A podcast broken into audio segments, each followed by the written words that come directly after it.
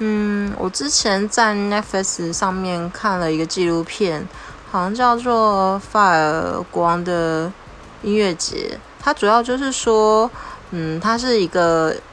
主呃主办音乐节、音乐季这种活动，然后他就请了非常多知名的名模来拍摄这个宣传影片，然后再请这些名模在自己的社交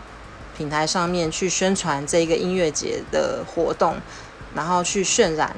这个这个事情，然后让大家来参与这个盛会，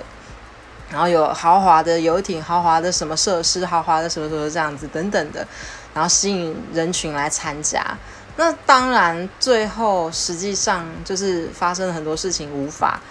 就是成功的举办这一个音乐节。